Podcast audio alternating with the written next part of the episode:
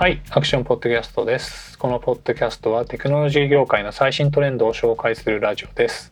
元記者で編集者で起業家の吉田と280万会員の写真を扱うベンチャーの事業統括者平田が話し合います。ネタはニュースサイトアクションゾーンからのものです。今日のテーマは、えー、C リミテッド SEA リミテッドです。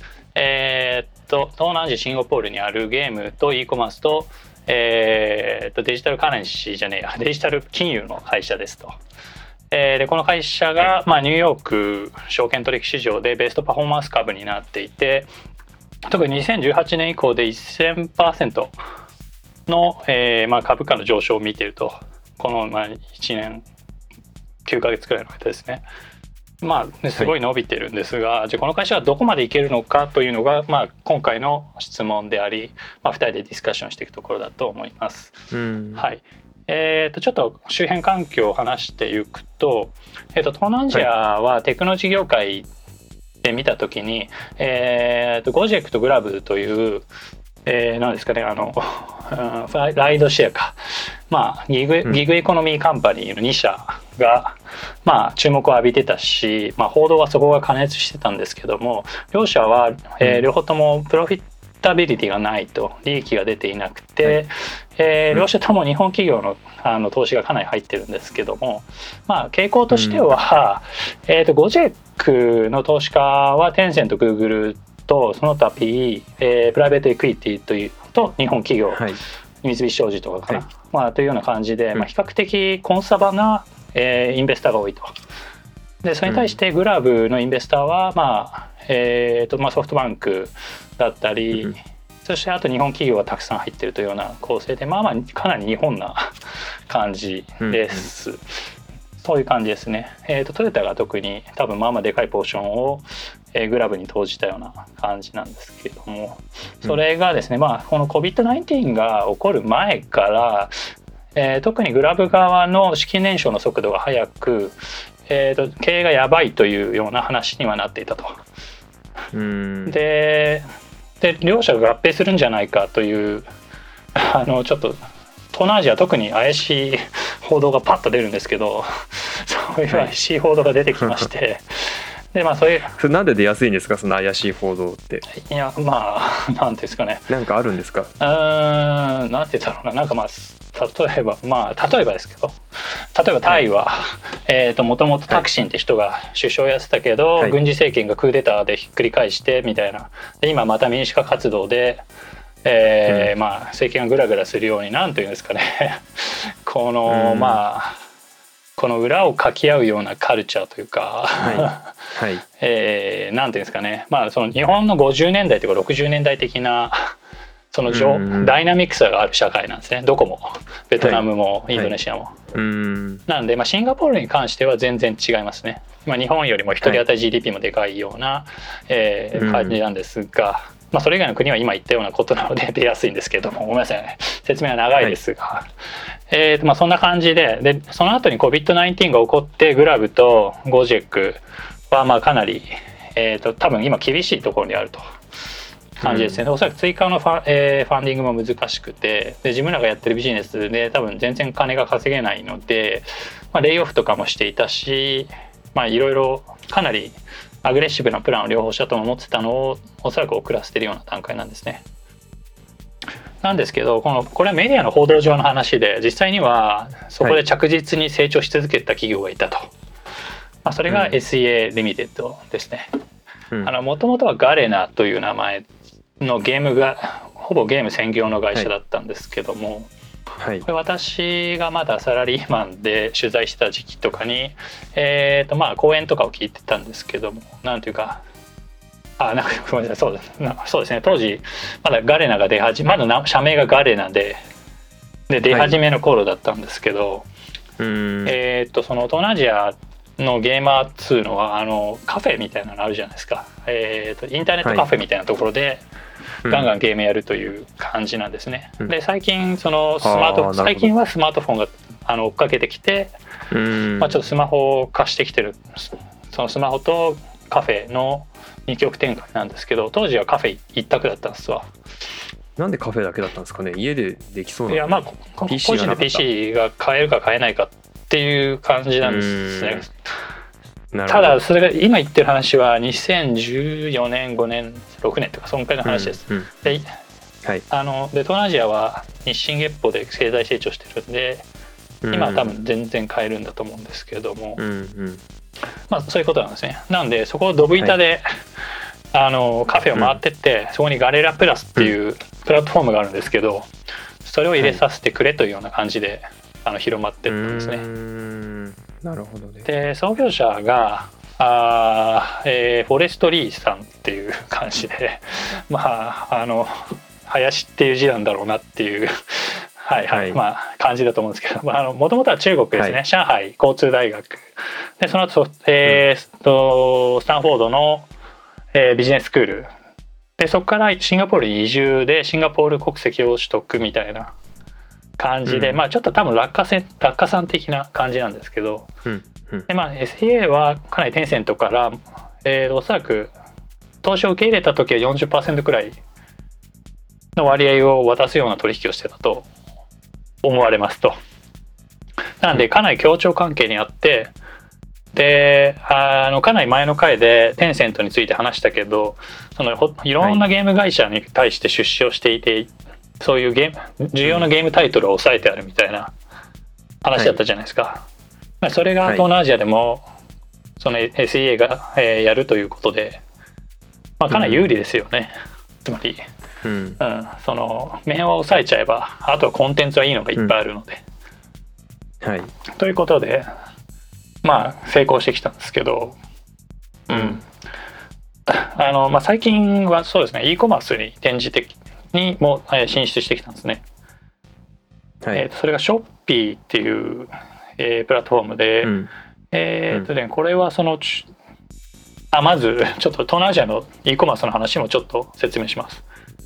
はい、はい。ごめんなさい。私インドネシア住んでたから多分私が説明する方が早いのでこうやってますけども、はい。えーっと東南アジアの、えーっと e コマースはあの最初ロケットインターネットっていうドイツのあの、なんていうんですかね VC 兼カンパニービルダーみたいな会社があって、うん。でここがあの欧米の企業を丸パクリして 東南アジア各国に会社を作ってうん。で市場を支配してあ俺らの帝国にしてやるみたいな みたいなことを進めてたんですけどもまあなんか全部がなんていうんですかねちょっとしマーケットインが早く過ぎたということで、うんまあ火を吹いいろんなビジネスが火を吹いたんですがその一つそのうん。一つがラザダっていうあの、はい。えー e コマース会社でこれがおそらく最高産なんですね。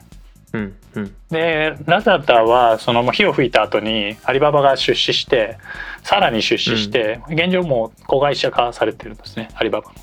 うん。アリババの船だし、ね、スタイルとしては JD.com とかに近くて、はいそうですね、あるいはアマゾンからマーケットプレイスを取っ払った感じです。うんつまり自分らで、えー物流センターを持って届けるっていううんやり方なんですね。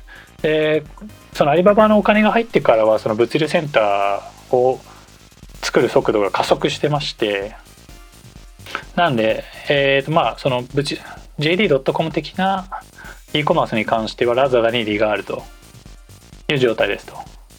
ごめんなさい、うん。ね、これまず1人目のプレイヤーですね。であと、うん。え2人目のプレイヤーがトコペディアというんですけども、はい。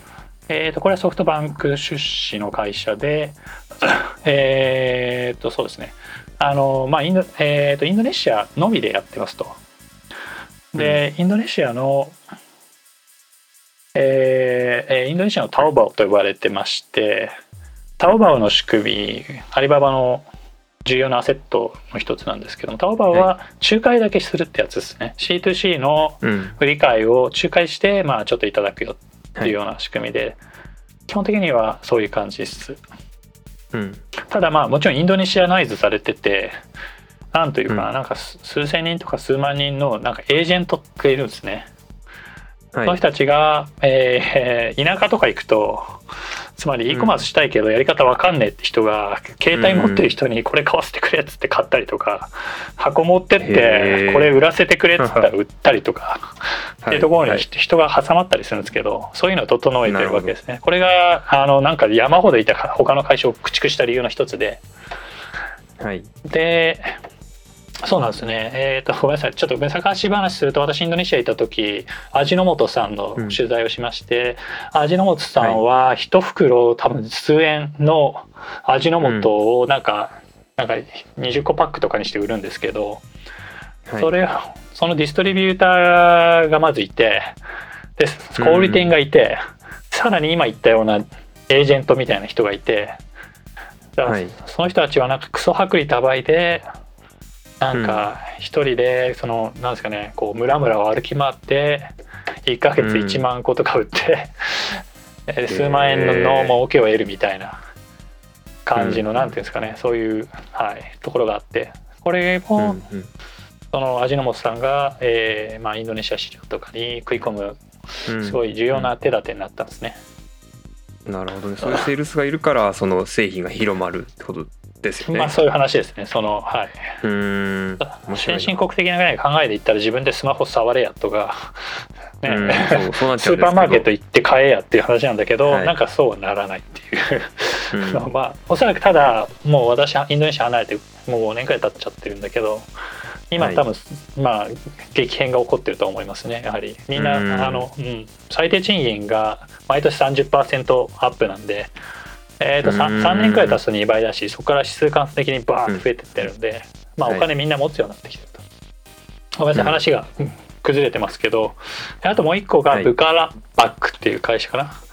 なんとか、うん。うん、多分あ多分あってる。もしかしたら間違ってるけど。カラーパック。あ はい、うん。あって、まあ、これはですね、まあ、インドネシアの他の財閥と深いつながりがあってそこがテレビ局やってるんですよ。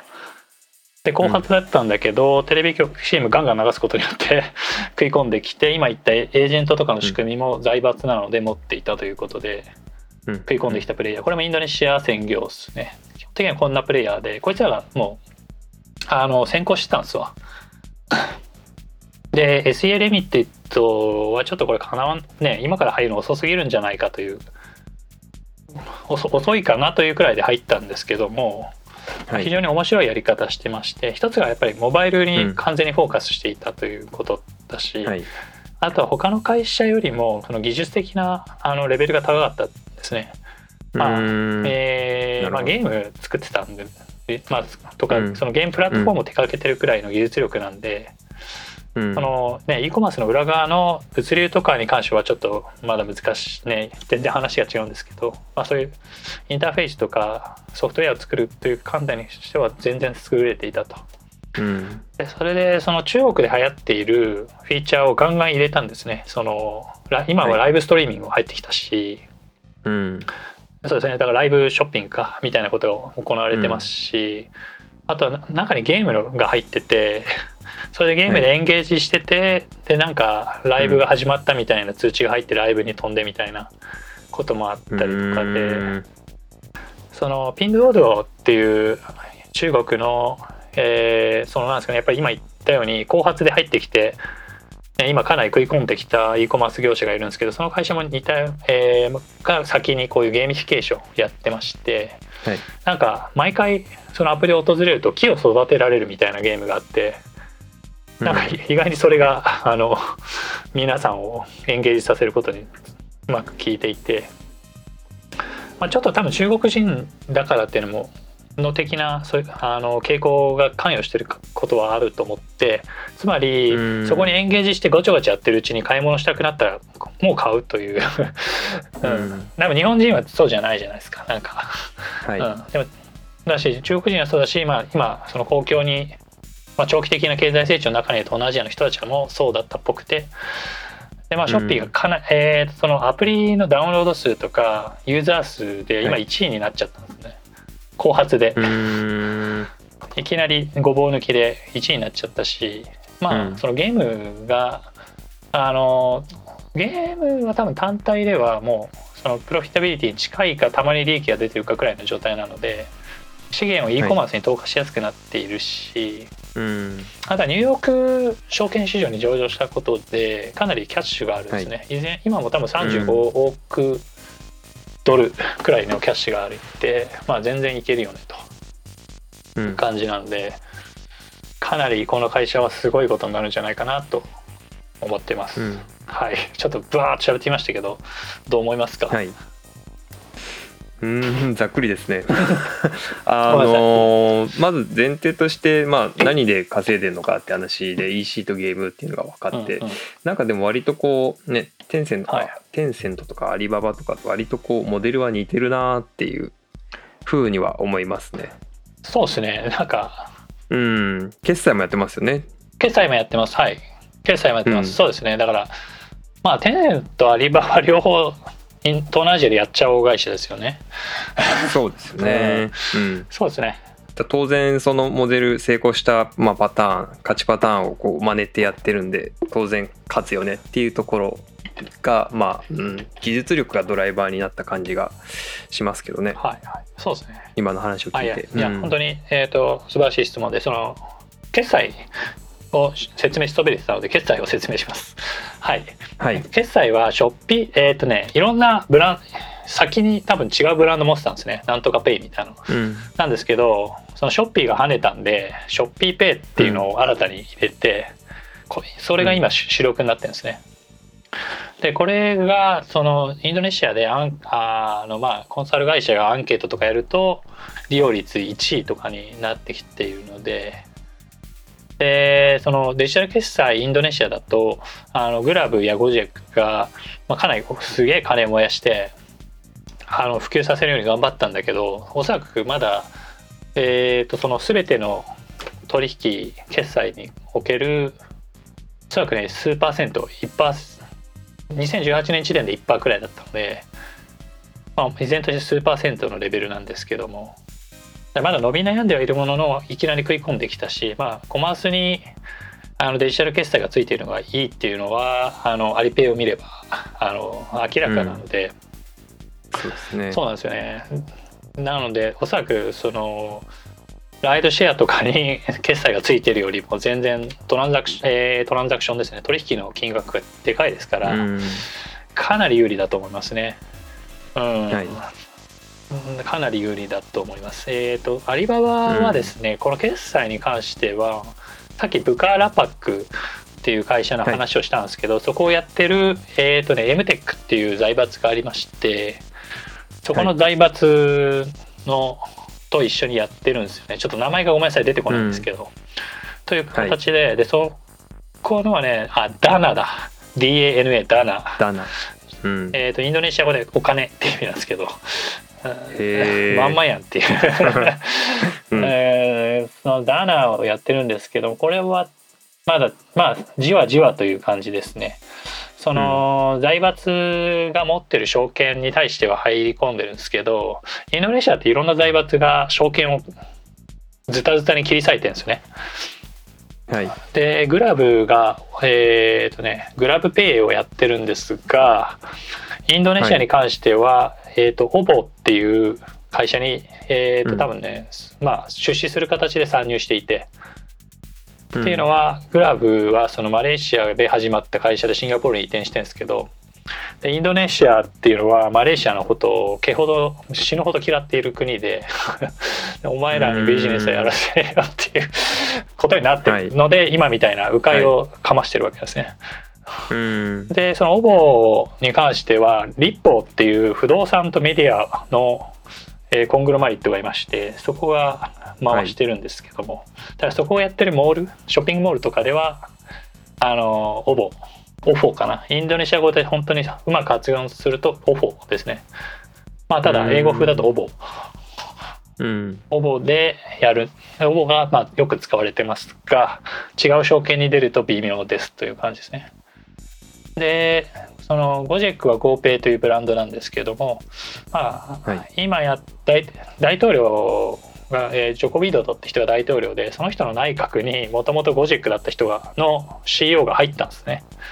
ということでまあ、うん。あーまあベタベタというか感じなので、うん。今後多分そのインドネシアのナショナルなものとかには、えー、GoPay が採用されていくような感じですかね。うん。まあおそらくインドネシア政府が見てるのは、えーあのなんですかインドの UPI とかを、はい。ごめんなさい話が正しい情報が多すぎる気がしますがまあその、うんうん。インドがやってるような感じで政府がコントロールしたデジタル決済というビジョンなんだとはい。思います。はい、うん。えー、とこれはそうですね。インドがそういうふうになっていって最近はその中国が、えーデジタル連、えー人民元で似たようなところに近づいてきてるんですけどもこれも多分前ポッドキャストで話してますが、えーまあ、うんインドネシアもその方向に向かおうとしているので、えー東南アジアの大体40%くらい占めてて東南アジアを制したものあインドを制しインドネシアを制したものが東南アジアを制するという状況うん。なのででそこでは多分まあ GoPay が有利なんですがまあ一番美味しそうなところを掴んでいるのが ShopeePay だということですね。うんで決済もう1点だけあってまあデジタル金融ですかね、はい。そのシンガポールでデジタルバンクライセンスに皆さん申し込んでくださいねっていうのを多分去年の年末くらいにやってうん。で多分数十社、えーごめんなさい20社数十社多分申請してでえー、とそうですねこの SEA リミティッドも残ってるんですねそこに。でシンガポール企業なんでまあ国策としては彼らをおそらくライセンス発行だろうなというムードなんですね。うん。なんでそうするとその東南アジアってちょっといびつでその金融の機能がシンガポールに異様に集約されてるんですよ。そこでデジタルバンクやれるっつうのはかなり有利なんで。うん。まあそうですね。おそらくこ、うん、かなりここは SEA にとっても長期的にうまいビジネスに変わってくる可能性があるかなと思ってますね。その東南アジアの中には、えー、と家人ですね。家人っていうんですね。はい。華僑っていうのは大体渡った人のことを言うんですけど、家人っていうのはそこで居ついてもう数年とかうん。数世代経ってるような、ごめんなさい数世代経ってる人のことを指しますが、そういう家人のネットワークがあって資金移動がえげつないんですよ。うん。えー、と自分のところで儲けた金をちょっとなんかやばいこと起きたよ時のためにシンガポールに逃がすみたいな。とかもしてるし、そのそうなんですね。そういうネットワークが個人だけで作った金のネットワークがあってこういう両替商とかがいっぱいいるんですけど、まあ、そういう人たちが、えーまあ、いろんな現金を持っててそれをチャカチャカ動かすことによって、えーなんですかねこのハブ型のお金を融通するというなんかはい。なんですかね天然の、えー金融ネットワークがあるし、うん。まあ、おそらくそれが最終的にはそういうこういった、えーアリペイ的な個人をベースにした、えー金融にとって変わられるタイミングが来ると思うんですね。うん。そういうところで多分シシンガポールのアリペイたる、えーショッピーペイとかなんか名前忘れちゃったな。なんなんだっけな。なんとかペイとか。ごめんなさいまあそういうのありまして、まあ多分そこら辺がかなり強くなるという感じで。そうですね。つまりだからやっぱりこの決済もかなり有望な事業です、うん。はい。なるほどなんか質問あります？なんか。うーん。でもこのまあ収益の母体はゲームでいいんですかね？えっ、とそうですね。そのはい。黒字化どこが一番こうね稼ぎ頭な風のかな？と頭はゲームですね。はい。うーん。なんですね。で、そうか。で、直近の決算はいがあって、で、うん。その COVID-19 のおかげもあって、e コマースがああなるほど。あのゲームに匹敵するレベルまで上がってきたんですね。その収益寄与率でもう、なんか双璧をなしそうな感じになってきているということだしもともとあの風が吹いていてその東南アジアの、そのなんですかねデジタルエコノミーを知るために重要な資料としてグーグーグルとテマセックが毎年まとめてる、えあのレポートがあるんですけどもで2018年版と19年版でかなり19年版になる時にすごい情報修正があったんですね。なんかはい。その予測が跳ね上がったというか特に e コマース部門は相当来るというような風に跳ね上がってたんですね 予測が。でさらにそこに COVID-19 が来たのでうん。とんでもないモメンタムを迎えてるんですね。今東南アジアのうん。e コマースは。なので、まあ、これもがそのやはり、えー、SE リミットの EC コマース事業に寄与した。という感じでなんかすごいですよね。めちゃめちゃ世界有数のエンジョイしてる会社という感じですね。うん。そうですね当分うまくいくんじゃないって感じがしますけどねそう思いますね。はい。うんはい、その、うん。えっ、と、シンガポールは日本よりも、まあ、金持ち。だけど、それ以外の国は、全然、まだこれからなんですね。ちょっとタイとかは、微妙に、えー成長がスタグネートして、いゆっくりゆっくり高齢化も進んできてるっていう感じになってきちゃってるんですけど、ベトナム、インドネシアかな、あとフィリピンとかは若くて、うん。消費旺盛で,、で経で経済がうん。手堅く成長してると。いう感じで、えー、とベトナムが8000万インドネシアが2億6000から7000、えーフィリピンが忘れちゃいました。1億超だったと思います。だからうん。まあでかいんですよねブロックとして。はい。うん。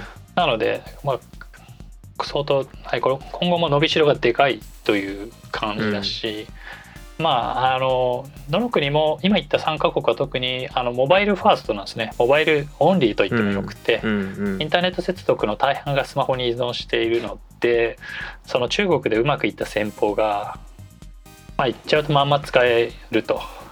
うんいうの、使えそう。な感じ。現状はかなり使えてるんですね、うん。うん。なのでまあなんかゲームブックが分かっていると。プレイブックが分かっているみたいな感じですね、うんうんなんであのまあそうですね、まあ、私が投資家だったらまあお金置いといて10年20年はい。経ったら多分相当いいことになってるんだろうなという感じですね。うん。もし2018年に入れてれば、ね、今11倍ですから、はい。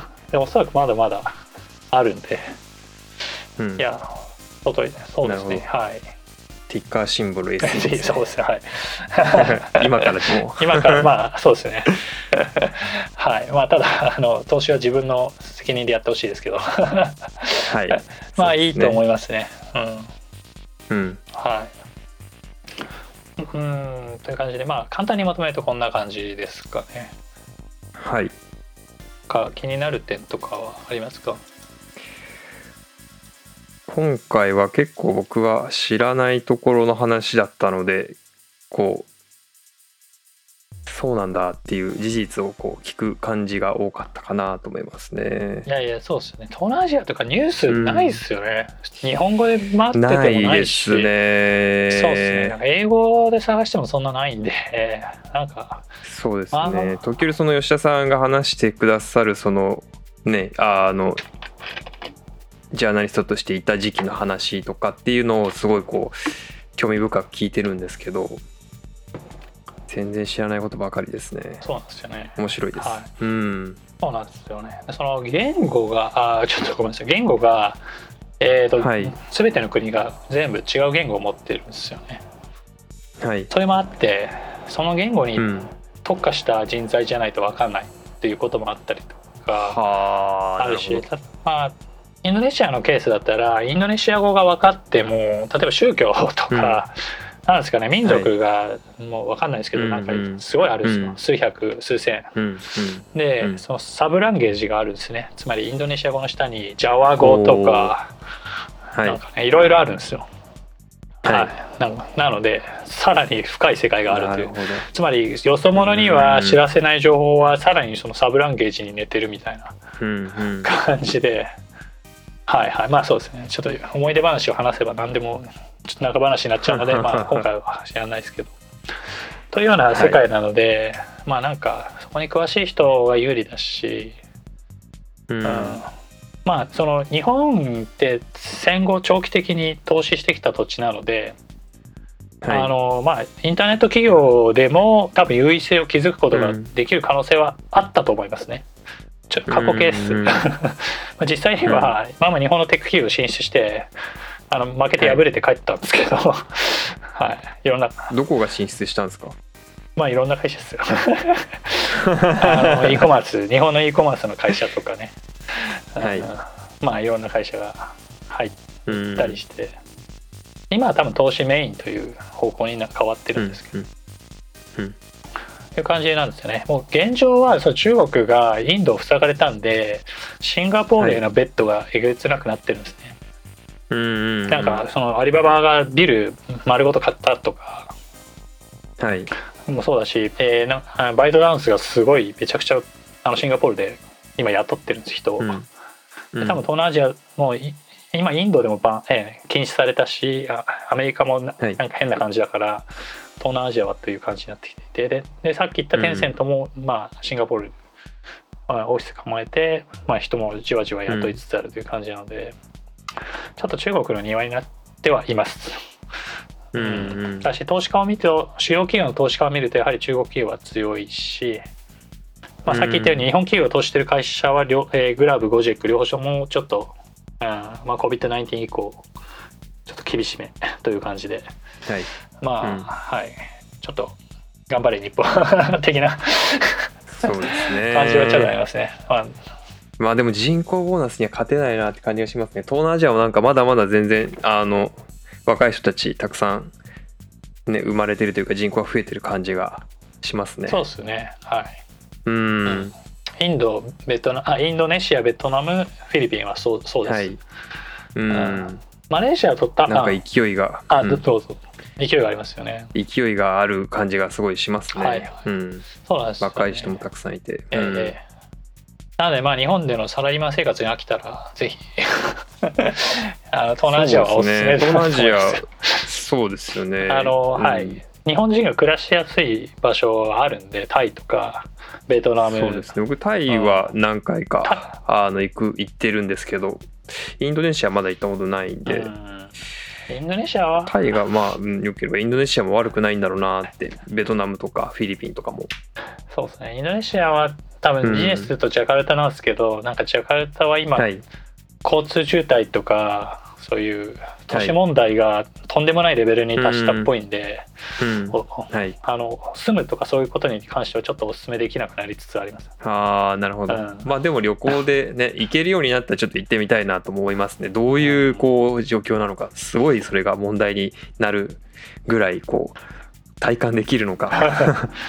そうね。その問題を、ううんんそうですね。多分ビジネストリップはすごい楽しいと思いますね。そのうん。やっぱ社会が若いですからその若い人向けのサービスが流行るみたいな、うん。それがうん。ねうんおじさんおばさんまで一気に到達するみたいな。ですね。日本みたいに枯れてない。そうですね。まあ、はい。まあ、きゅはい。八90年代とか日本まだ元気だったじゃないですか。はい。ああそういう感じが雰囲気ですよね。もっともっと濃くあるんで、ななんかやっぱい行って楽しいし、うん、まあそうです。はい。まあいつか行きたいですね。はいはい。そうですね じゃあそんな感じちょっとまとめようかと思うんですけど、まあ、えっ、と SE リミテッドなんですけど、まあゲームと e コマースで相当調子がいいし、えーデジタル金融でもかなりいいポジションを取りつつあるという感じで、まあ、そう今後も相当伸びる会社だと思いますと。はい、えーぜひ投資してくださいとかね ということで、そんなところで終わる感じですかねはい。ポッドキャストの登録と吉田と平田のツイッターのフォローをよろしくお願いします。えーこのポッドキャストの他にアクションはニュースサイトとニュースレターを運営しています。ニュースレターは毎週金曜日ニュースのまとめと、えー特集の2つを出しているのでよろしくお願いします。あと、えー Axion では Patreon の寄付もお待ちしております。クレジットカードで、え月額いくらというような形で、え高品質なジャーナリズムに寄付をすることができるので、ぜひ我々を助けてください。あるいはコーヒー一杯分くらいおごってください。どうもありがとうございます。